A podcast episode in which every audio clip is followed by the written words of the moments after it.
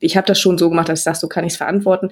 Was manchmal wirklich schwierig war, wenn körperlich sehr anstrengende Sachen, ne, Geburtshilfen zum Beispiel, das war, oder ich habe auch wirklich die letzten zwei Monate vor der Geburt zwei Gebärmuttervorfälle noch gehabt. Das war dann schon echt anstrengend, wo ich auch manchmal dann im Auto danach gesessen habe und gedacht habe, ach, ich weiß nicht, ob das jetzt wirklich so das Beste war. Hallo, Servus und herzlich willkommen beim Podcast Vuldigors, deinem liebsten Tiermedizin-Podcast. Ich bin die Daniela, angehende Tierärztin und will dir mit jeder Folge die spannenden Themen der Veterinärmedizin ein bisschen näher bringen. Hier bei mir lernst du die Menschen hinter der Tiermedizin kennen, das Fachliche kommt jedoch nicht zu kurz. Also wer sich für Tiere und für Menschen interessiert, der ist hier bestens aufgehoben. Mein heutiger Gast ist die Tierärztin Lena Lindau. Und das Thema der heutigen Folge ist die Kombination aus Selbstständigkeit und Schwangerschaft. Lena erzählt, vor welche Herausforderungen sie als selbstständige Rindertierärztin während ihrer Schwangerschaft gestellt wurde, was man besser machen kann und sie erzählt, wie es nun bei ihr weitergeht. Zusätzlich zu diesem Interview möchte ich gerne noch eine Bonusfolge aufnehmen. Das heißt, wenn du selbstständige Tierärztin und Elternteil bist oder selbstständig bist und Familienwunsch hast oder generell über das Thema nachdenkst, dann würde ich mich sehr über deine Geschichte freuen. Schick mir dazu einfach eine kurze Sprachnachricht per WhatsApp, sodass ich das in einer interaktiven Folge zusammenschneiden kann. Die Nummer findest du in den Show Notes. Ich freue mich sehr über eine rege Teilnahme und jetzt geht's auch schon los mit dem Interview. Ganz viel Spaß beim Hören. Ja, hallo liebe Lena, mega schön, dass du heute in meinem Podcast zu Gast bist. Ähm, magst du dich vielleicht einmal ganz kurz vorstellen? Ja, gerne. Hallo Daniela, vielen Dank erstmal, dass ich bei dir im Podcast sein darf. Ähm, ja, mein Name ist Lena Lindau, ich bin äh, Tierärztin seit 2013 ähm, habe äh, eigentlich immer in Nutztierpraxen gearbeitet nach dem Studium und habe mich dann, ach nee, habe noch einen kleinen Ausflug in die Futtermittelindustrie gemacht und habe mich dann 2019 mit einer eigenen Rinderpraxis selbstständig gemacht im Rhein-Sieg-Kreis mm, und habe die jetzt äh, ja diese Praxis mehr oder weniger äh, bisschen an den Nagel gehängt seit ähm, na, mittlerweile zehn Monaten ungefähr und äh, bin wieder ins Angestelltenverhältnis gegangen auf einem Schlachthof und äh, habe zwischendrin noch äh, ein Kind bekommen. Das äh, hat damit auch ein bisschen was zu tun. Und äh, ja, so ist bis heute der Stand, dass ich jetzt äh, auf einem Schlachthof als Tierärztin arbeite. Mhm. Ja, ich weiß nur, ähm, wie du dich äh, damals selbstständig gemacht hast. Da haben wir auch so ein erstes Interview gemacht, gell, für ja, meinen richtig. Blog. Das war, das war lustig. Das, da, am Anfang. ja, genau. Und äh, da haben wir dann, glaube ich, telefoniert, gell, und dann habe ich da einfach so einen Blogpost rausgeschrieben. Das ist eigentlich lustig, wie die, wie die Zeit vergeht und wie man sich dann irgendwie weiter so entwickelt, gell. Ähm, ja. Aber also wer will, der kann ja gern diesen Blogpost noch nachlesen. Der ist immer noch auf dem Blog verfügbar. Und da steht also ein bisschen was drin über die, ähm, ja, so die Gründe deiner Selbstständigkeit. Aber magst du vielleicht einfach nur mal so kurz erzählen, warum du dich damals so selbst, warum du dich damals selbstständig gemacht hast und was da eigentlich so dein, dein ja, Plan damit eigentlich so war? Ja, klar. Ähm Genau, das war, also einmal, es hatte mehrere Gründe. Einmal war es so ein bisschen äh, aus der Not heraus, sage ich mal, weil ich ähm, gern wieder, ich war zu dem Zeitpunkt, wie gesagt, in der Futtermittelindustrie als Außendienstmitarbeiterin äh, beschäftigt. Und das war eigentlich auch ein ganz cooler Job. Ähm, so vom, vom Arbeitsumfeld her, nur die Arbeit an sich, das hat mir halt nicht so gelegen. Es war halt sehr, natürlich im Außendienst sehr verkaufslastig und ich wollte halt gern wieder mehr tiermedizinisch arbeiten, weil das mir eigentlich immer Spaß gemacht hat. Ähm, jetzt kam so ein bisschen zusammen, dass es hier in der Gegend eigentlich nur eine wirklich große Rinderpraxis gibt, bei der ich hätte arbeiten können. Da hätte ich auch bestimmt eine Stelle bekommen.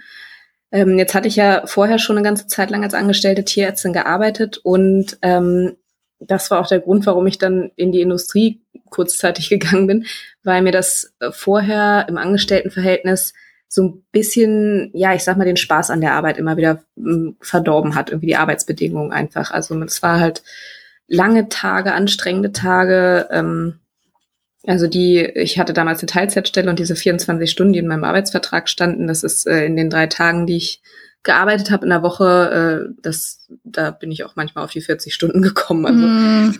was aber halt nicht hieß, dass es dann irgendwie auch nur einen Cent mehr Geld gab oder äh, ne, mal, ja, es, natürlich es wird sich mal bedankt, wenn es ein langer Tag mm. war oder sowas, ne, das ist ja auch nett, aber auf Dauer, wenn, ne, wenn sowas mal ist, Herrgott, ne, ich sage ja. wenn ich mal eine Stunde länger bleibe oder auch mal zwei, das ist überhaupt kein Ding, aber wenn das halt zur Selbstverständlichkeit wird, dann geht's halt irgendwann nicht mehr. Und das ähm, hat mir irgendwann den Spaß so ein bisschen an der Sache verdorben. Und ich wusste halt, dass das da in der Praxis nicht besser wird. Und das wollte ich halt nicht, weil ich an sich gern Tierärztin bin.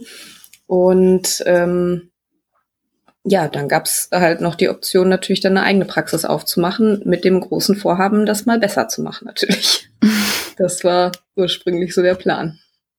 Ja, ja und deine Praxis war dann ziemlich erfolgreich, oder? Also so wie ich das so mitbekommen habe, ist es ja dann auch wirklich sehr gut angelaufen. Ja, klar, es hatte natürlich so ein bisschen Anfangsschwierigkeiten, ne, wenn man sich hier so unter der Nase von so einer großen Praxis mhm. äh, dann als kleine Einzelpraxis selbstständig macht. Das ist natürlich auch nicht einfach immer. Ähm, das hat schon gedauert, also die ersten Kunden kamen dann so nach und nach, aber es hat natürlich schon seine Zeit gedauert, bis ich davon auch leben konnte. Klar, das äh, definitiv. Ich habe ja hier von null angefangen, ich kannte ja hier keinen.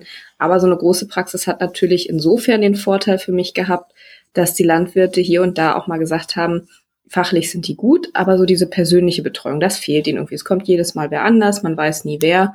Ähm, ne, mal ist es jemand, der schon zehn Jahre Tierarzt ist, mal ist es jemand, der gerade von der Uni kommt und dann vielleicht in dem Fall nicht weiter weiß gut, das kann überall passieren. Das ist, äh, ne, die jungen Tierärzte müssen ja auch irgendwie lernen. Ähm, ja, aber da war schon bei, bei manchen Landwirten hier und da eine gewisse Unzufriedenheit. Und das waren dann natürlich die, die dann gesagt haben, klar, gerne, dann äh, kommen wir zu dir. Also, ja, ich sag mal, es hat, hat so ein bisschen gedauert am Anfang, aber dann konnte ich mich nicht beschweren. Dann irgendwann spricht sich sowas ja auch rum dann. Ja, das stimmt natürlich. Ja, ähm, unser Hauptthema heute ist ja eigentlich die ähm, ja, Schwangerschaft ähm, als Selbstständige, wie das halt so ist und welche ähm, ja, Probleme es da einfach so ähm, gibt. Ähm, bei dir war es ja so, dass ähm, als du halt gewusst hast, dass du schwanger bist, dann hast du ja einfach ganz normal weitergearbeitet, nur eine Zeit lang ähm, ja, wahrscheinlich aus der, der Not heraus, oder? Weil was, was, was wäre dir anders übrig geblieben, oder? Also, genau so, ja. ja. Richtig. Also, ja, genau, das, das ist genau das. Wenn man als Selbstständiger schwanger wird, ähm, ich meine, wenn ich, wenn ich irgendwo angestellt in der Praxis gewesen wäre, ich hätte einen Ton gesagt, ich wäre sofort ins Berufsverbot gegangen oder ins Arbeitsverbot. Ähm, aber klar, als Selbstständiger gibt's das nicht und wenn du nicht arbeitest, dann verdienst du kein Geld. Punkt. Und ich habe auch wirklich frühzeitig angefangen, auch nach Unterstützung zu suchen. Es war halt auch bei mir vielleicht auch einfach ein ungünstiger Zeitpunkt, sage ich mal. Insofern, ein Jahr später hätte das vielleicht alles schon anders ausgesehen. Aber ne, die Praxis mhm. war jetzt gerade so weit, dass ich davon gut leben konnte, aber die muss natürlich auch noch jemanden zweiten dann, wenn ich Unterstützung habe, ne, mit ernähren können quasi. Ja. Das war so auf der auf der Grenze, ne, so zu viel für mich und zu, mhm. noch zu wenig für zwei Leute so richtig. Das macht dann natürlich schwierig und ähm, ja, und ich habe auch tatsächlich einfach niemanden gefunden. Also ich habe das immer, ne, ich habe das immer überall gehört, irgendwie Fachtier, Fachkräftemangel auf dem Land bei den Tierärzten. So, dass ich mir gedacht, na ja, ne, irgendwie die anderen Praxen kriegen doch auch irgendwie Leute. Ich habe beim besten Willen niemanden gefunden. Es ist eine Bekannte dann über drei Ecken und Empfehlungen noch äh, für zwei Monate mal eingesprungen. Da bin ich mir eher unglaublich dankbar für. Aber das hat's dann letzten Endes auch nicht gerettet. Und mhm. ja, von daher habe ich ganz normal äh, weitergearbeitet, tatsächlich bis oh, vier Wochen vor der Geburt, glaube ich. Ja. Ja, und wie, wie war denn das so zu arbeiten? Also hast du dann immer irgendwie Angst gehabt vor Verletzungen oder hast du dir einfach so gedacht, ja, äh, das hilft jetzt nichts, da wird schon nichts passieren? Also teils, teils. Ja, die Frage habe ich auch gestellt bekommen, mhm. äh, wie das denn, also das kam bei mir auch so als häufigste Frage mit tatsächlich, ne? Und ja. ob ich dann, äh, weiß nicht, ein schlechtes Gewissen dem Kind gegenüber habe. Also es hört sich erstmal albern an, aber tatsächlich ja. war, schwang das manchmal tatsächlich so ein bisschen mit. Ne? Also der, so die alltäglichen Arbeiten, das war überhaupt kein Problem. Und auch wenn dir beim Frauenarzt dann gesagt wird, oh, jetzt nicht mehr als äh, fünf Kilo oder so heben, wo ich dachte, um Gottes Willen, also, ne, ich meine, das ist jetzt hier keine Empfehlung, ich bin da kein, ne, kein Fachmann, mhm. äh, aber äh, ich habe mir gedacht, Herrgott, ich ne, habe das auch abgesprochen. Ich hätte ja auch Sport machen dürfen und alles. Ähm, und äh, ich denke, wenn der Körper die Belastung gewohnt ist, äh, man soll mhm. vielleicht nicht in der Schwangerschaft mit Kraftsport anfangen, aber ne, ich habe ja jetzt nichts Außergewöhnliches weitergemacht. Von daher habe ich gesagt, das kann ich verantworten, so die alltägliche Arbeit, das ist alles gut. Ich habe natürlich aufgepasst, ähm, ich habe die Kühe mir schon immer sehr gut fixieren lassen. Restrisiko bleibt immer. Aber ne, ich kann auch zu Hause hinfallen und äh, blöd auf den Bauch fallen oder was. Ne? Also ähm, ich habe das schon so gemacht, dass ich sage, so kann ich es verantworten. Was manchmal wirklich schwierig war, wenn körperlich sehr anstrengende Sachen, ne, Geburtshilfen zum Beispiel, das war, oder ich habe auch wirklich die letzten zwei Monate vor der Geburt zwei Gebärmuttervorfälle noch gehabt. Das war dann schon echt anstrengend, wo ich auch manchmal dann im Auto danach gesessen habe und gedacht habe, ich weiß nicht, ob das jetzt wirklich so das Beste war. Also beim zweiten Gebärmuttervorfall hatte ich zum Glück dann schon die, äh, die Bekannte, die mich dann unterstützen konnte. Das war okay. Mhm. Beim ersten Mal habe ich es noch allein gemacht, aber da habe ich schon gesagt, so jetzt langsam komme ich einfach körperlich an eine gewisse Grenze. Ne? Die Kondition geht weg. Hm, ich kann mich nicht mehr so frei bewegen. Und das Verletzungsrisiko dabei ist halt schon noch mal ein bisschen größer. Also da mh, hm, weiß ich nicht. Das war da schwangern schon manchmal so ein bisschen das mit, wo ich gesagt habe, nee, also eigentlich ist das nicht so in Ordnung. Das möchte ich eigentlich nicht unbedingt. Und natürlich mit Medikamenten habe ich natürlich mm. auch ein bisschen mhm. aufgepasst. Also das PGF habe ich den Landwirten zum selber spritzen gegeben. ja, besser ist es, hä? Ja, und ähm, wenn du dir jetzt praktisch das, also jetzt weißt du ja, wie es ist, wenn man halt nur relativ lange arbeitet bis kurz vorm ähm, Termin. Ähm, wenn du dir das jetzt aussuchen könntest, jetzt im Nachhinein, ähm, weil wenn man halt angestellt ist, dann ist man ja ab Tag eins raus und du warst mhm. jetzt ja relativ lang nur drin.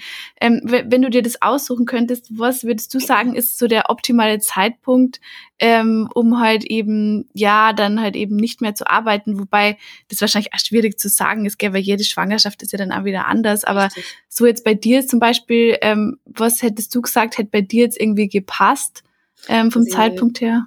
Genau, ich fand's, also ich fand's auch tatsächlich eigentlich ganz schön, dass ich weiterarbeiten konnte. Das mhm. muss ich mhm. auch sagen. Ne? Du sitzt nicht einfach zu Hause und machst nichts mehr. Ja. Also von daher, das war so ein bisschen Fluch und Segen zugleich. Das ist, äh, das ist so. Ähm, auf der einen Seite durfte ich weiterarbeiten, auf der anderen Seite musste ich weiterarbeiten. Ja. ähm, nee, aber also ich hätte am Anfang mir ein paar Wochen Pause gewünscht, tatsächlich so die ersten zwei bis drei Monate, weil ich dann doch ganz äh, gute Morgenübelkeit hatte, wobei mhm. da hätte ich nur die Morgen frei gebraucht. Das war dann ja für die Selbstständigkeit, von der Selbstständigkeit her wieder gut. Da konnte ich die Leute anrufen und sagen, du, pass mal auf, ich komme zwei Stunden später. Ja. ja das, ist, das ging dann.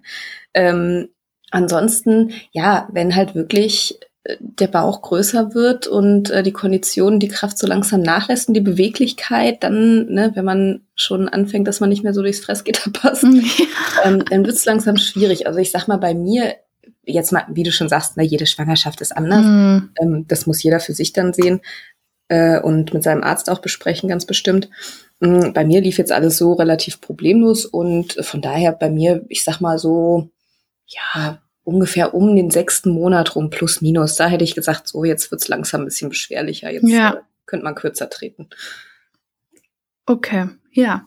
Na, das ist eigentlich, also ich finde es ganz interessant, wie das halt jeder selber irgendwie so vielleicht einschätzen würde, weil ähm, ja, ich habe jetzt auch schon öfters mal gehört, dass halt viele das eigentlich auch übertrieben finden, dass man ab Tag eins dann eigentlich raus ist im Angestelltenverhältnis. Ähm, aber das kommt wahrscheinlich dann echt immer darauf an, wie es einem halt geht, weil wenn du jetzt zum Beispiel das Bett nicht verlassen kannst, ja, dann ist eh klar. Also das, genau. ja. Ja, ich würde es mir auch etwas individueller wünschen. Also hm. es gibt ja auch durchaus Tätigkeiten in der Tierarztpraxis, auch bei den, bei den Kleintieren, bei den Pferden, die man ja relativ problemlos machen kann. Ne? Also ja. das ist ja klar, natürlich äh, hast du mit einem Großtier, mit einem Pferd, mit einer Kuh vielleicht nochmal ein höheres Risiko, dass dir einfach noch gar nicht bös gemeint einfach mal jemand kräftig im Bauch schubst mit, mit dem Kopf, ne?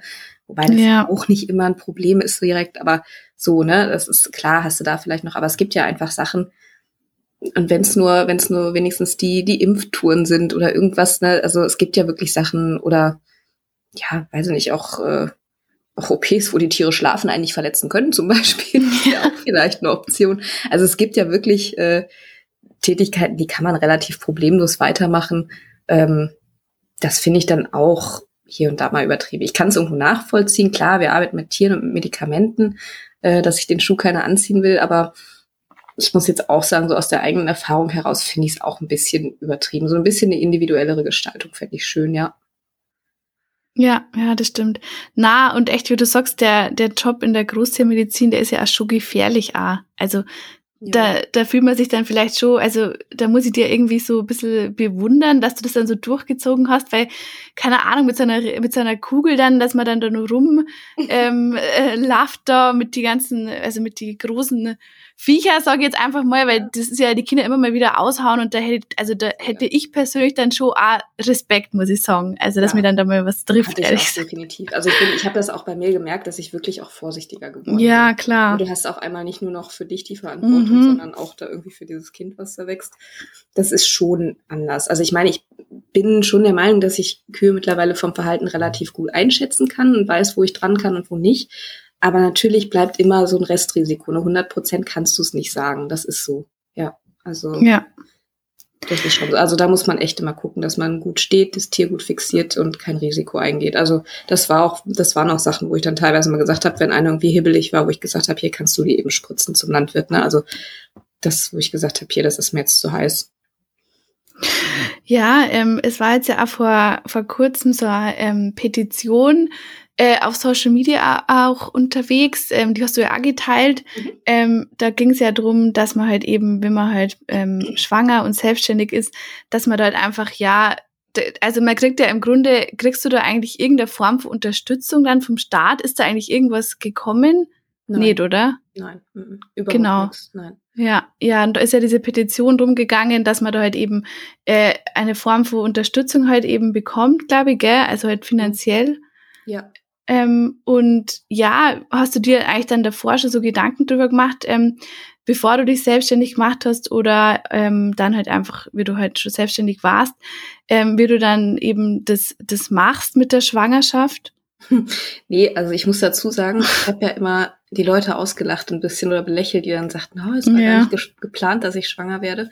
Es war bei mir nicht geplant, dass ich schwanger werde. Mhm. Ähm, das haben wir, es war, ich meine, es war dann schön, dass es so war. Das, das war dann, äh, wir wollten ja, also ne, es war schon geplant, dass ich ja. Kinder bekomme, aber wir hatten jetzt keinen Zeitpunkt. Naja, und dann war es halt so, von daher habe ich da tatsächlich vorher überhaupt gar nichts geplant gehabt, sondern bin da so ein bisschen, ja, einfach ins kalte Wasser äh, ja, mhm. gefallen, in dem Fall noch nicht mal gesprungen. ähm, also von daher habe ich mich damit tatsächlich erst auseinandergesetzt, als es dann soweit war. Ne? Was, was muss ich jetzt überhaupt tun? Was habe ich für, für Rechte? Kriege ich irgendeine Unterstützung oder irgendwas? Und ähm, ja, wie du schon sagst, es, es gibt einfach nichts, von dem ich zumindest wüsste. Also wenn da irgendwer was weiß, immer her damit. soweit ich weiß, ich habe wirklich, äh, ich habe mit äh, Berater, Steuerberatern und äh, ich weiß, ach, ich weiß gar nicht, was für zig Stellen Krankenkassen und hast nicht gesehen, alles äh, gesprochen und ähm, mich kundig gemacht. Es, es gibt keine Unterstützung, Punkt.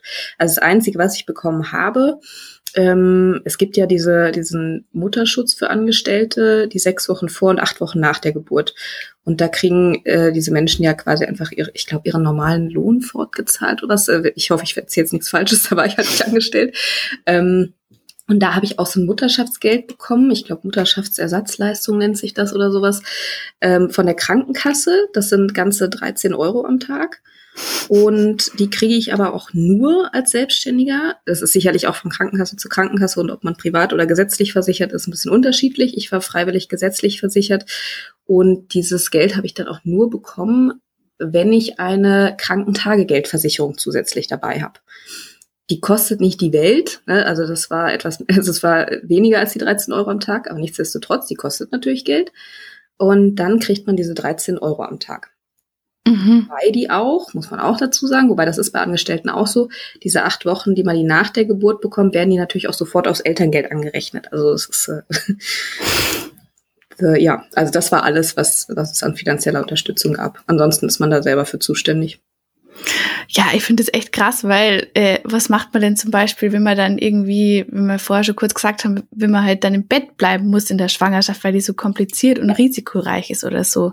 Dann kannst du hoffen, dass du eine gute Krankentagegeldversicherung hast, die dir dann wenigstens irgendwie einen gewissen Teil ersetzt. Aber ja. ansonsten ist es Pech.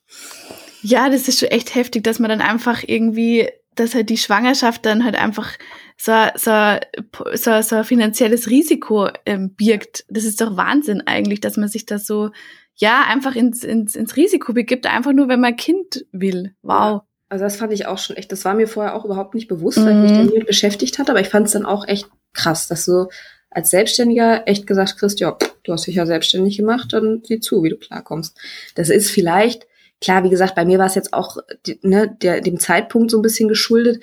Ich denke mal, wenn ich jetzt diese Praxis schon fünf Jahre gehabt hätte und hätte vielleicht schon ein, zwei Leute mit drin gehabt, dann hätte ich es ja laufen lassen können. Ne? Dann wäre ich paar ja. Wochen ausgefallen oder vielleicht auch zwei Monate oder was, keine Ahnung. Dann wäre es ja weitergelaufen. Das war einfach vom Zeitpunkt bei mir sicherlich auch schwierig. Ähm, finanzielle Einbußen gibt's so oder so, das ist keine Frage. Ne? Auch wenn du selber ausfällst, natürlich, das Geld, was du sonst verdienst, das äh, fehlt dann natürlich. Aber dann, ne, wie gesagt, wenn die Praxis schon ein bisschen alt eingesessener ist und äh, da vielleicht ein, zwei Leute schon mit dabei sind, die es dann weiterführen können, dann geht das vielleicht auch, bin ich mir sicher, geht das sicherlich auch besser. Ne? Aber nichtsdestotrotz fehlt dir einfach was dann am Geld, ja. Was ist denn so in dir vorgegangen, wie du dir dann ähm, ja so überlegen musstest, ob du jetzt die Praxis weitermachst oder nicht? Weil mhm. ich meine, wir haben ja damals schon gesprochen gehabt, wie du halt eben die Praxis gegründet hast und du bist halt einfach total on fire gewesen, sage ich einfach mal. Ja. Du brennst ja eigentlich auch dafür und das ist ja eigentlich total das, was du eigentlich ja äh, machen willst, so ja. aus tiefstem Herzen und so. Das heißt, äh, das war ja für dich ja äh, also eine absolut schwierige Entscheidung und ähm, ja, was war denn da so auf deiner Pro- und Kontra-Liste so gestanden, dass du das ja. halt dann dich so entschieden hast? Ja, das war tatsächlich echt langer Prozess. Ich habe es, glaube ich, auch mm. wahrscheinlich, ich glaube so im Nachhinein habe ich die Entscheidung, glaube ich, auch viel zu lange hingezogen. Ich hätte viel ja. eher sagen müssen, so pass auf, ich mache es jetzt dicht und fertig.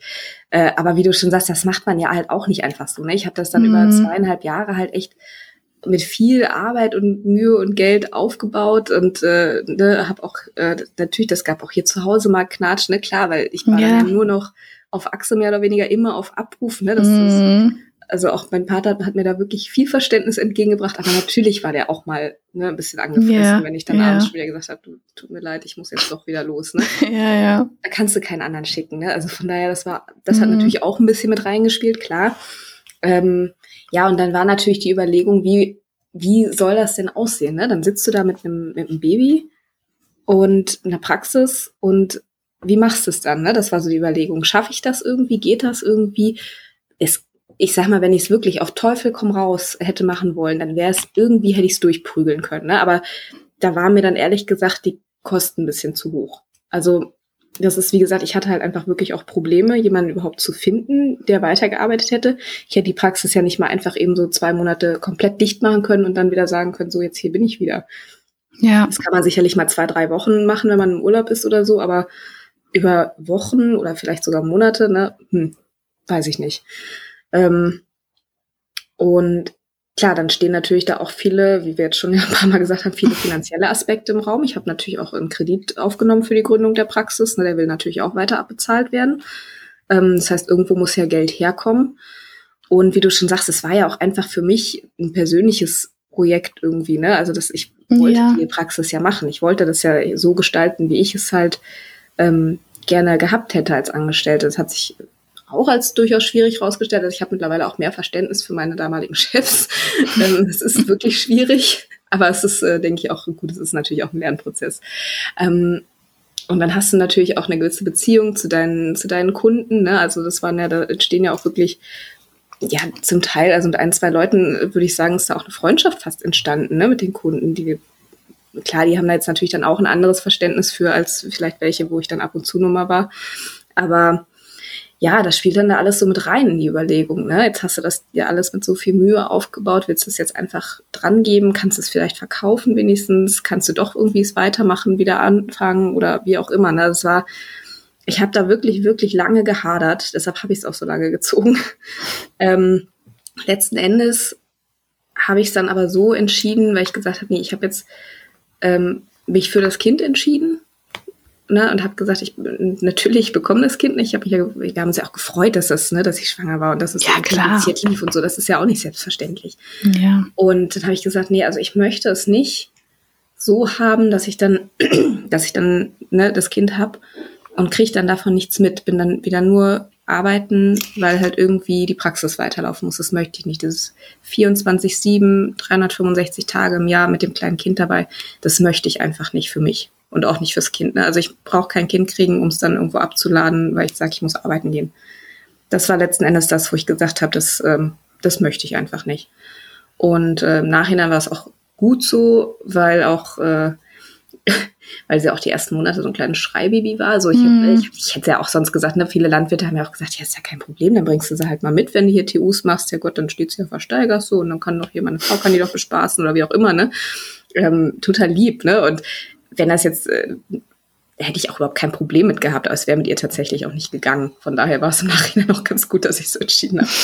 ähm, ihr hasst Autofahren und äh, hat, wie gesagt, die ersten Monate auch nur gebrüllt. Also es wäre wär für keinen Spaß geworden. nee, also von daher irgendwann war dann, wie gesagt, kurz vorher erst, tatsächlich wirklich erst zwei, drei Wochen vorher, äh, also am Tag Genau, an dem Tag, als sie geboren wurde, war ich sogar morgens hier mit meiner Helferin noch, äh, noch zu einer Kastration gefahren. Wahnsinn. ich habe dann selber nicht, nicht wirklich was gemacht, ne, aber so, um das in der Anleitung hatte. Ja, ähm, und quasi mit der Geburt im Prinzip habe ich dann gesagt, so jetzt, ne, das ist jetzt, das ist jetzt halt erstmal wichtig und äh, wenn ich in fünf Jahren sage, ich möchte es wieder machen, dann mache ich es wieder auf. Aber jetzt ist halt das erstmal das Kind wichtig und äh, ja so habe ich es dann letztendlich dann so entschieden. Mhm. Gab jetzt nicht wirklich, äh, ja, ich habe jetzt keine Pro- und Kontraliste so in dem Sinne gemacht und habe abgewogen, sondern ich habe dann gesagt, wie möchte ich es haben, was ist mir jetzt am wichtigsten und dann ist so die Entscheidung gefallen. Und ähm, praktisch jetzt mit dem Wissen, das du jetzt hast, eben, wie das dann halt als so, ja, ähm, verlaufen ist, auch mit der Schwangerschaft und mit deinem Baby und ähm, der Anfangszeit mit deinem Baby, ähm, würdest du dann praktisch jetzt halt, ähm, bei der Gründung was anders machen? Also würdest du jetzt zum Beispiel sagen, ja, ich würde jetzt halt praktisch nur noch zu zweit gründen oder zu dritt, so dass halt das praktisch dann, äh, wenn halt eine Schwangerschaft auftritt, dass das, halt dann irgendwie äh, aufgefangen wird? Oder würdest du auch äh, wieder ähm, zu, also wieder alleine gründen? Also hast du da dann irgendwie vielleicht so Tipps für alle, die jetzt sagen, ja, sie äh, wollen jetzt halt äh, ähm, was gründen, so in der Großtiermedizin mhm. und sie ähm, wollen halt auch sicher ähm, Kinder haben, dass man das dann vielleicht irgendwie so vereinbaren kann? Ja, also äh, abgesehen vom Kind würde ich auch so heute noch mal vieles anders machen. Also wie gesagt, das ist ja ein Lernprozess. Nee, aber in dem Hin, äh, im Hinblick darauf, Mm, ja, würde ich schon, denke ich, äh, einiges anders machen. Das stimmt. Wie gesagt, da hatte ich mir in dem Moment überhaupt keine Gedanken drüber gemacht. Also eine Option ist sicherlich äh, mit anderen zusammen, mit, ein, mit einem oder zwei äh, Teilhabern noch zusätzlich mit dabei. Mm, ist natürlich auch mal ein Risiko. Also muss man sich auch sicher sein, dass man, ne, dass, äh, ich sag mal, in die gleiche Richtung geht, äh, dass man sich da wirklich auch auf Dauer versteht. Ähm, Finde ich aber definitiv eine Option, auf jeden Fall. Äh, das stand hier auch kurzzeitig mal im Raum, mich mit noch zwei anderen zusammenzutun. Mhm. War es dann leider zeitlich äh, ein bisschen kurzfristig, äh, dass das kam. Sonst wäre das definitiv eine Option gewesen. Ist es auch durchaus immer noch. Das halten wir uns auch immer noch offen. Ähm, also wer weiß, vielleicht kommt da noch mal was.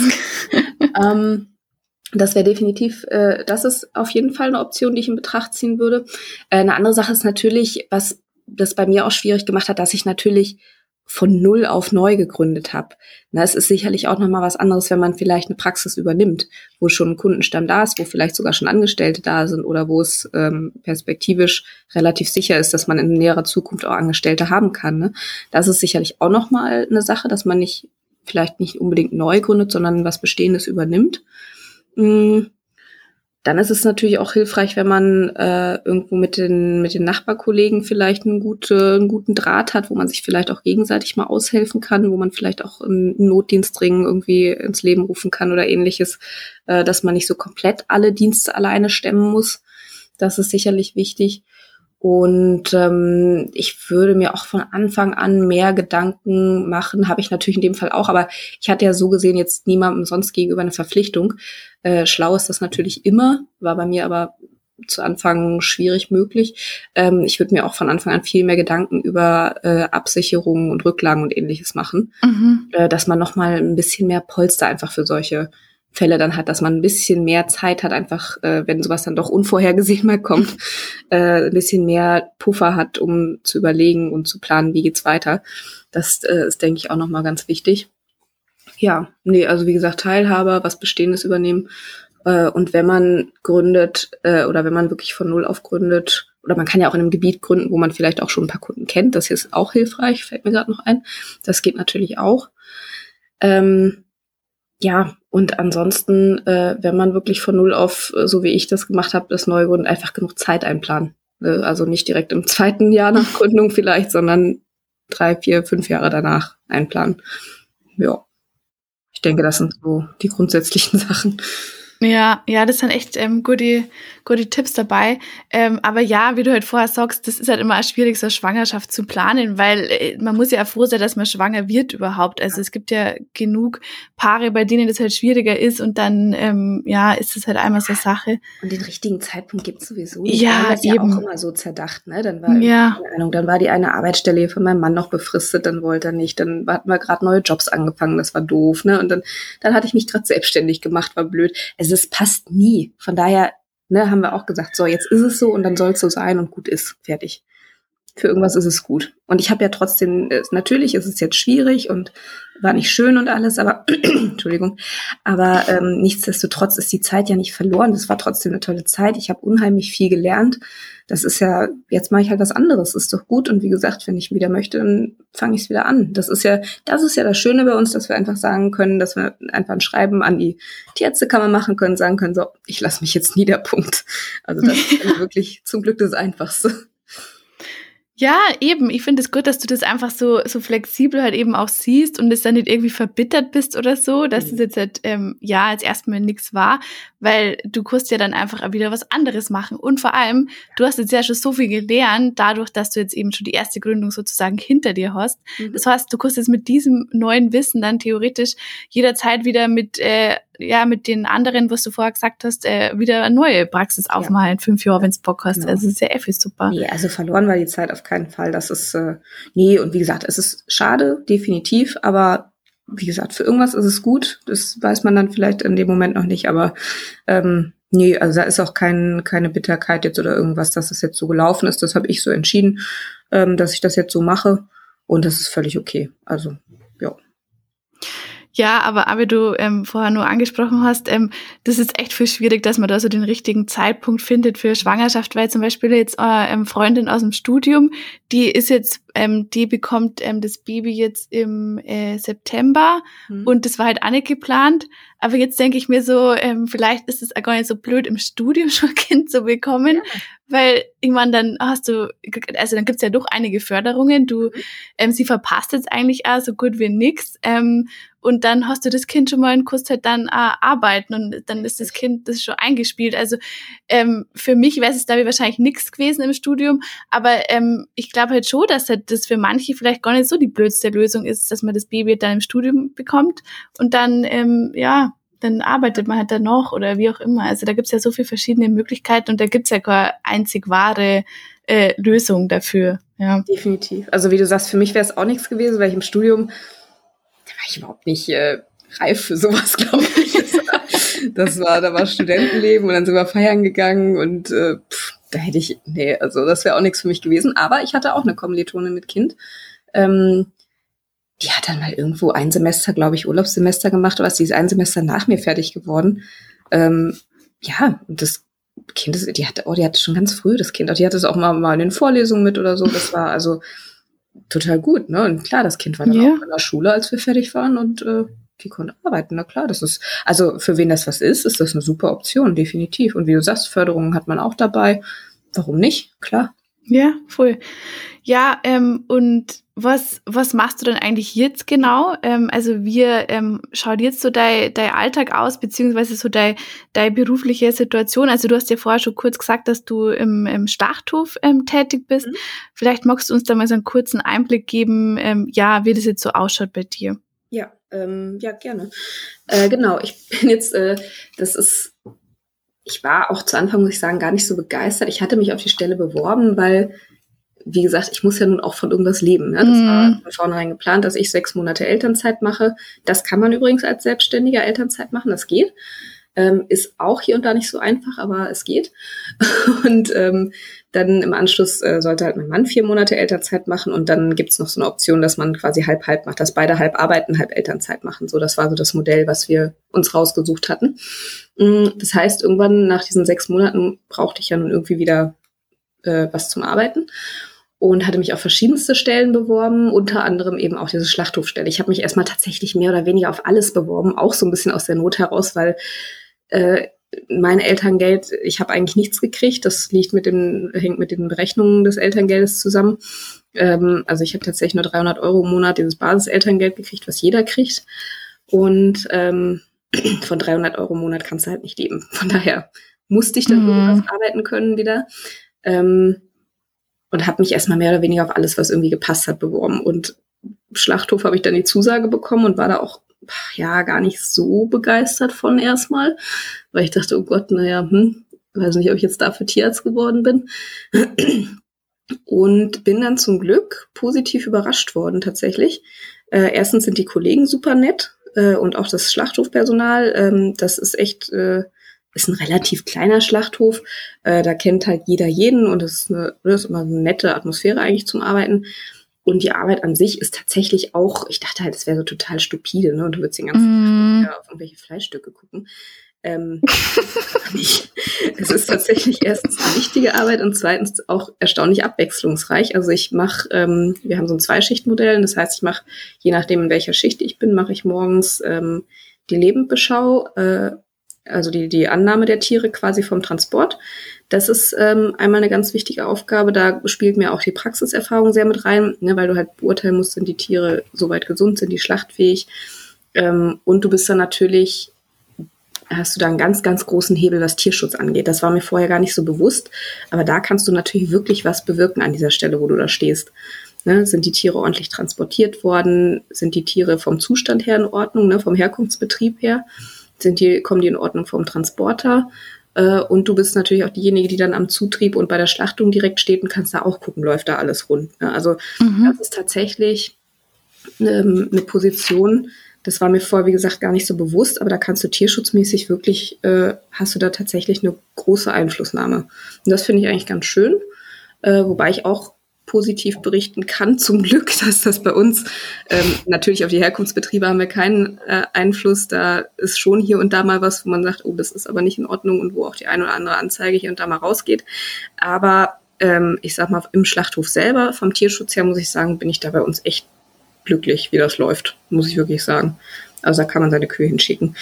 Ähm, ja. Und äh, dann geht's halt hinten drum um die Fleischbeschau. Die Organbeschau macht äh, ein Fachassistent, also jemand, der da geschult ist, ähm, der kein Tierarzt ist, aber da drin geschult ist, äh, macht die Organbefundung, wobei wir da natürlich auch immer so ein halbes Auge drauf haben ne, und die auch immer zu uns kommen, wenn irgendwie was äh, unklar ist. Das läuft ganz gut, die Zusammenarbeit mit denen. Und äh, wir stehen dann halt ganz hinten am Schluss, wo dann eben die Entscheidung aussteht, äh, ist dieses, dieses, dieses Rind jetzt äh, tauglich oder nicht für den Lebensmittelverzehr, äh, für die Lebensmittelgewinnung und äh, machen da eben so die abschließende Beschau und Beurteilung dann, ob das Tier dann tauglich ist oder nicht.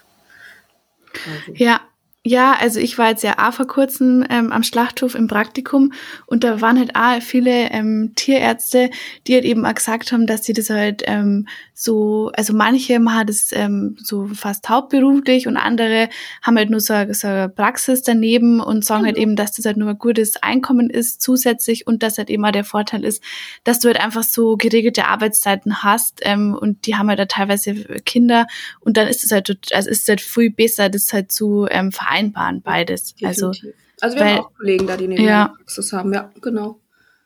Richtig, das ist echt gut. Geregelte Arbeitszeiten ist jetzt relativ, das klappt bei uns nicht immer so, aber ähm, auf der anderen Seite ist es mir in dem Fall auch ganz recht, muss ich ehrlich sagen, ähm, weil ich bin, äh, bei mir zählen einfach immer, ich trage meine Stunden ein, ich werde nach Stunden bezahlt nach einem Tarif. Du hast einen Tarifvertrag als Tierarzt. Ja. Ähm, ist auch ganz nett. Äh, und letzten Endes bringen bei mir die Stunden das Geld. Von daher, wenn da mal was ausfällt oder es ein bisschen länger dauert, kratzt es mich jetzt relativ viel. Muss ich sagen. Nee, aber es stimmt schon insgesamt. Natürlich ist es viel geregelter als eine Praxis, klar. Definitiv. Ja. Und ähm, wie viele Stunden arbeitest du dann dort? Ja, das ist tatsächlich im Moment relativ variabel. Mhm. Ähm, also, ja, ich sag mal, im Schnitt sind das so 20 Stunden die Woche ungefähr. Plus minus, aber auch wirklich immer plus minus. Ne? Wenn jemand im Urlaub ist, dann teilen wir die Schichten unter uns auf. Also das kann mal deutlich mehr sein, das kann auch mal ein paar Stunden weniger sein, aber ich sag mal so im Schnitt 20 bis 24 Stunden. Und ähm, während du dann praktisch in der Arbeit bist, ähm, wie machst du das dann mit der Betreuung von deiner, ähm, von deiner Tochter? Weil das ist ja auch gar nicht immer so leicht, je nachdem, ähm, wo man halt wohnt oder mit der Kinderbetreuung, mhm. ähm, wenn dann Oma und Opa nicht unbedingt in der Nähe wohnen oder wenn der, der Mann halt, keine Ahnung, wie es dann bei dem beruflich ausschaut, das muss man dann auch wahrscheinlich schauen, wer genau. sich dann ähm, drum kümmert. Ja. Richtig, das war auch lang. Also gut, wie gesagt, die ersten vier Monate war mein Mann ja in Elternzeit, die sind mhm. jetzt um. Das heißt, er fängt jetzt auch wieder an zu arbeiten. Ähm, aber wir haben das jetzt ganz schön lösen können tatsächlich. Äh, also meine festen Tage sind montags und freitags. Mhm. Also wir haben jetzt, wie gesagt, dieses Modell, dass wir beide Teilzeit arbeiten, Teilzeit in Elternzeit sind. Und ähm, wir haben es jetzt so einrichten können, dass meine festen Tage eben, wie gesagt, montags und freitags sind und seine dann eben dienstags bis donnerstags. Äh, wobei wir jetzt das auch so gemacht haben, dadurch, dass ich halt auch ganz gerne mal dann Schichten von Kollegen übernehme, wenn da Krankheit oder Urlaub oder ähnliches ansteht. Ähm, um da ein bisschen flexibler zu sein, haben wir jetzt zum Glück, weil bei uns auch Oma und Opa relativ weit weg wohnen, mhm. ähm, haben wir es jetzt aber tatsächlich ganz blöd über eBay Kleinanzeigen einfach in der, im Nachbarort jetzt eine ganz liebe äh, Frau gefunden, die auch gerade ein kleines Kind hat und selber auch noch in Elternzeit ist und sagt, hier, ich ne, würde mir gern was dazu verdienen während der Elternzeit. Ähm, da können wir sie dann relativ flexibel dann ein bis zwei Tage die Woche dann mal äh, hinbringen, wenn es dann ist. Da sind wir jetzt gerade so ein bisschen eine Eingewöhnung, ja. Ach, das ist ja dann eh voll praktisch, dass da das jemanden dann gibt. Super, ja, echt, genau. wirklich sehr gut. Ähm, ja, jetzt haben wir auch schon so bei der, bei der letzten Frage eigentlich. Ähm, ähm, wenn du dir das jetzt praktisch so, also wenn du halt ähm, Politiker wärst, also Politikerin, ja. und ähm, wenn jetzt du ähm, ja so das halt irgendwie verändern könntest, die Situation, ähm, von äh, Schwangeren, Selbstständigen, ähm, was würdest du dir, also was würdest du denn da anders regeln? Oh, das ist eine große Frage. Ja, das ist echt. Das ist eine eigene Podcast-Folge. Ähm, nein, ich versuch's mal. Also was, was ich mir wirklich wünschen würde, ist, dass man, also man hat, oder ich zumindest, ich persönlich hatte einfach das Gefühl, du wirst als Selbstständige immer so abgestempelt, ja, du hast es dir halt ausgesucht, dann musst du das halt jetzt so, ne, musst du sehen, wie du mhm. das hinkriegst. Das finde ich so ein bisschen schade, weil letzten Endes, wenn das jetzt bei mir auch weitergegangen wäre, wäre ich ja irgendwann vielleicht auch Arbeitgeber geworden, ne? Wer hätte ja, ja. ja auch meine Steuern und alles und gar nicht wenig. Und so, also es ist ja nicht so, dass ich irgendwie eine Sonderstellung dann dadurch habe oder so und deshalb äh, heißt es dann ja, sieh halt zu, wie du klarkommst. Das finde ich halt schade, dass da so wenig Unterstützung und so wenig Anreiz dann auch irgendwie ist, sich dann selbstständig zu machen, wenn man Familienwunsch hat. Ähm, ich meine, natürlich, man ist auch irgendwo ein Teil flexibler, weil man halt selber gucken kann, wie lege ich mir meine Termine und alles. Und in vielen Berufen ist es vielleicht ja auch nicht so schwierig, ne, wenn man diese Notdienste und Nachtdienste ja. nicht dabei hat. Da geht's dann vielleicht auch viel besser und viel einfacher. Mhm. Aber einfach, wie gesagt, ein bisschen mehr finanzielle Unterstützung. Ich konnte jetzt, ich war körperlich in der Lage, weiterzuarbeiten. Das ist ja aber auch längst nicht bei jedem der Fall. Ne? Dass solche Leute dann eben nicht alleine gelassen werden, gesagt werden, ja, ne, du bist selbstständig Pech gehabt, äh, dann kannst du jetzt halt nicht arbeiten. Das finde ich halt schade. Also da irgendwo eine Unterstützung äh, irgendwie zu haben, wenigstens für die Leute, die nicht arbeiten können während der Schwangerschaft. Ähm, und ähm, was ich mir auch gewünscht hätte, genau auch die, die, was die Angestellten ja haben, was ich eben auch schon angesprochen hatte, ist dieser gesetzliche Mutterschutz. Äh, den gibt's bei uns ja auch nicht äh, diese, zumindest mal diese sechs Wochen vor nach, mhm. nach der Geburt, dass man da auch eine vernünftige äh, Unterstützung bekommt. Das wäre auch schön. Ähm, und ähm, ja, Gut, es war jetzt, äh, ich überlege gerade, mit dem Elterngeld, das kann man auch besser machen, als das bei mir jetzt gelaufen ist. Bei mir war es jetzt einfach Pech äh, gehabt äh, vom Zeitpunkt wieder her, mhm. äh, dass es ungünstig war vom Berechnungszeitpunkt her, dass ich so wenig bekommen habe, weil eben bei meinem Mann, der ist angestellt, da wird einfach, werden die letzten zwölf Monate vor Geburt des Kindes zur Berechnung genommen, also sein normales Gehalt einfach. Ja. Wenn das bei mir gemacht worden wäre, das war die Zeit, wo ich auch tatsächlich mal ne, wo es dann ganz gut lief, wo ich auch Geld verdient habe, dann hätte ich auch Elterngeld bekommen. Dann wäre es auch nicht so schlimm gewesen. So, bei mir wird aber das letzte Wirtschaftsjahr genommen und das war nun mal gerade das zweite Jahr nach Gründung, da habe ich noch nicht viel verdient. Ja. Und demzufolge, das ist halt das Ungerechte am Elterngeld generell, also das würde ich als Politiker auch grundsätzlich mal umstellen wollen. Wer wenig hat, der kriegt dann halt noch weniger. Das finde ich halt schon ein bisschen krass. Ne? Also wenn ich, selbst wenn ich angestellt bin, es gibt ja auch Angestelltenberufe, die wirklich wenig verdienen. Und dann kriegen die halt, ich weiß nicht, wie hoch der Elterngeld bei ist, glaube ich 65 Prozent vom Nettogehalt oder sowas. Da bleibt dann irgendwann nicht mehr viel. Also das ist auch was, was ich generell mal umstellen wollen würde, dass nicht die Leute, die sowieso schon wenig haben, dann noch weniger kriegen. Das finde ich halt auch ziemlich, ja, ein relativ ungerechtes System irgendwie. Also das, äh, ja. da würde ich auch mir noch eine Änderung bei wünschen. Ähm, und dass du halt als Selbstständiger dann im Elterngeldbezugszeitraum darfst du halt nichts dazu verdienen. Sondern das Elterngeld, was du hast, sobald du einen Cent dazu verdienst, wird dir vom Elterngeld abgezogen. Das heißt, du musst entweder darfst du dann gar nicht arbeiten, zeitlich darfst du arbeiten, du das, das gibt kein Arbeitsverbot, aber du musst dann halt erst weiß ich nicht, je nachdem, wie lange du Elternzeit hast, ein Jahr später erst die Rechnung stellen, weil dir sonst einfach alles angerechnet wird. Boah, das also ist da, ja echt. Ja, ne, also insgesamt würde ich mir, würde ich mir finanziell einfach Änderungen wünschen, dass Selbstständige finanziell nicht so immer so auf der Kippe stehen, dann sobald sie schwanger sind. Ähm, und äh, natürlich für danach wäre es auch schön, wenn man irgendwie Möglichkeiten also, aber das ist ja auch, wie gesagt, jetzt kein Problem unbedingt von Selbstständigen, speziell was die Kinderbetreuung angeht. Das ist ja auch ein grundsätzliches Problem. Ja. Ähm, ja, dass da halt irgendwie auch, dass man da ein bisschen mehr Spielraum irgendwie hat. Also wenn man arbeiten möchte, dass man auch die Möglichkeit dazu hat. Ja, also ich finde es halt bei dir irgendwie in deiner Situation irgendwie so ein bisschen schade, weil ich mir halt denke, dass ähm, wenn du halt da einfach ein bisschen mehr Unterstützung bekommen hättest, dann äh, hätte das mit deiner Praxis halt irgendwie ganz anders ausschauen können und dann hättest du halt eben auch jetzt halt mal rein so ähm, ja, volkswirtschaftlich gedacht, dann hättest du bestimmt auch die Praxis äh, gewinnbringend aufgezogen und hättest dann ja auch wieder, wie du auch schon vorher angesprochen hast, neue Arbeitsplätze geschaffen und dadurch, dass äh, das halt irgendwie vom Timing also blöd war, ähm, Getter ja dann eben auch eigentlich ein florierendes ja, Unternehmen auch dann irgendwie zugrunde. Und das finde ich halt irgendwie ein bisschen schade, dass dann da halt irgendwie also kurzsichtig dann vielleicht auch gedacht wird, halt so von der Unterstützung her und so. Also genau, das, das ist, der Punkt. Ne? Das war ja. ja. ursprünglich der Plan eigentlich bei mir. Gut, ich meine, ja. ich möchte auch nicht alle Verantwortung abwälzen. Klar, man kann ja auch sagen, wir hätten ja auch besser aufpassen können, dann hätten wir halt erst ein oder zwei Jahre später ein Kind bekommen. Ne? Das ist äh, oder ich ja. hätte von vornherein gucken können, dass ich dann mehr Rücklagen habe oder was auch immer. Ich möchte jetzt auch nicht alles von mir schieben. Ne? Das ist, ich habe da sicherlich auch nicht alles richtig gemacht, gar keine Frage. Da hätte man sicher auch vieles besser machen können. Äh, klar, hinterher weiß man das dann immer.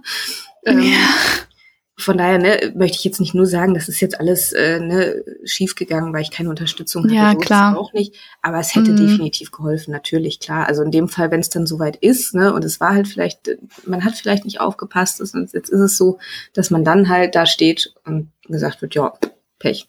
Das finde ich halt schade, ne, dass es da so gar nichts gibt. Das ist schon so, ja. Ja, das stimmt. Aber es ist ja nun nicht der letzte, wie sagt man da, es ist noch nicht aller Tage Abend oder irgendwie so. Also wer weiß, was bei dir dann da noch ähm, kommt und ob du vielleicht dann doch noch mehr Praxis aufmachst. Das da ist ja noch alles offen. gespannt, ja. so, dann sind wir jetzt auch schon bei die äh, persönlichen Fragen am Schluss. Und ähm, ja, was ist denn so dein, dein Lieblingsessen? Mein Lieblingsessen, oh je. mm. Ach Gott, ich esse so viel, so gerne. das ist schrecklich. Aber eigentlich, äh, eigentlich ist mein Lieblingsessen tatsächlich ganz stumpf äh, Nudeln in jeglicher Variation. Ich liebe Nudeln. Ja, also Nudeln gehen halt echt immer, ja. gell? Das stimmt. Da kann man nichts falsch machen. Ähm, was ist denn so dein, dein liebstes ähm, Urlaubsziel oder irgendein Urlaub, der mal so richtig, ja, der so richtig schön war, irgendein Ort? Ich habe tatsächlich noch gar nicht so viele Länder auf der Welt gesehen, möchte ich aber gerne noch. Mhm. Aber was einfach irgendwie immer noch so ein, so ein Herzensland von mir ist, ist, weil wir da als Kind immer waren. Wir waren immer, äh, früher mhm. als wir Kinder waren, immer mit meinen Eltern in Dänemark an der Nordseeküste. Und das ist, das finde ich einfach, also auch wenn ich noch ganz viel von der Welt sehen möchte, aber das finde ich immer noch so, so schön da. Ja. Ja. Ähm, ja, was ist denn so der, der Lieblingsjahreszeit? Der Sommer. Der Sommer. ja. ja, ich finde den Sommer am besten. Da ist einfach schön warm. Das Leben ist irgendwie von Haus aus gleich so schöner, weil wenn es ja. draußen nicht immer so dunkel ist. Genau, das wollte ich gerade ja, sagen. Es ist so schön voll. hell immer. Ja, mhm. das tut super gut. Wenn du eine Farbe wärst, welche Farbe wärst du denn dann? Mm. ich weiß nicht warum, aber gelb. Gelb, das passt ja dann auch zur, zur Helligkeit und zur Sonne im Sommer. Ja, stimmt, vielleicht das auch, ja.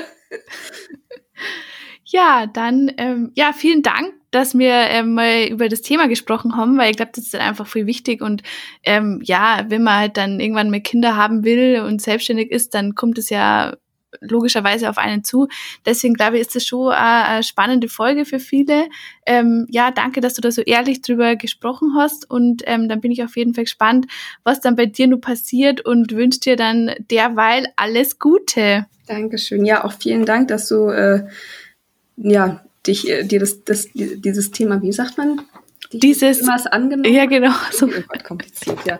Nein, das also finde ich super, weil äh, ich sehe das genau wie du. Ich finde das auch ein ganz wichtiges Thema und möchte auch nochmal, ne, nicht, dass das hier jetzt zu negativ rüberkommt. Also ich bin da fest überzeugt von, dass Kinder und Selbstständigkeit sich nicht ausschließen. Also wenn ihr gründen wollt, gründet um Gottes Willen und kriegt Kinder. Das ist alles, das geht alles. Äh, man kann es vielleicht einfach ein bisschen besser planen als ich. Ähm, also das, ne, da möchte, das wollte ich jetzt hier keinem madig reden, um Gottes Willen äh, das ist beides, also sowohl Selbstständigkeit als auch Kinderkriegen ist eine tolle Sache und ich würde beides jedes Mal wieder machen. Ähm, das ist vielleicht nochmal ganz wichtig hinterherzuschieben, dass das äh, beides trotzdem gut ist und ich das alles in guter Erinnerung habe und äh, ja, wie gesagt, das auch äh, beides auch immer wieder machen würde. Also das ist gar keine Frage.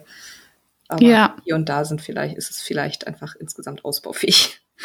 Ja, ich meine, du hast ja eigentlich jetzt nur ganz gute Tipps gesagt, ähm, was man vielleicht anders oder, oder halt besser machen könnte. Von dem her glaube ich, dass das halt einfach schon auch dann ermutigend ist, ähm, ja, für, für andere Gründer, die sich das dann anhören und das dann vielleicht irgendwie sich deine Tipps dort zu Herzen nehmen, ja. Hoffentlich, ja. Eine tolle Selbstständige und Eltern bekommen, ja. So, jetzt sind wir auch schon wieder am Ende der Folge angekommen. Ich hoffe mal, das war interessant für die ähm, und ich denke mal einfach mal, ja, dass halt das Thema vielleicht ähm, den einen oder anderen dann doch irgendwann mal betreffen wird. Deswegen war es vielleicht ganz spannend, da mal so ein paar ähm, ja, Einblicke zu bekommen, ähm, wie es halt eben bei der Lena war.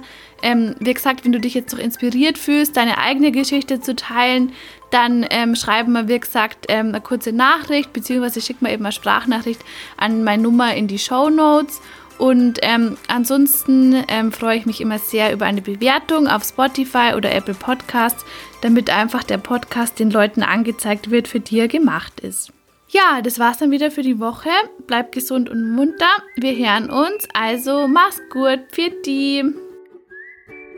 thank you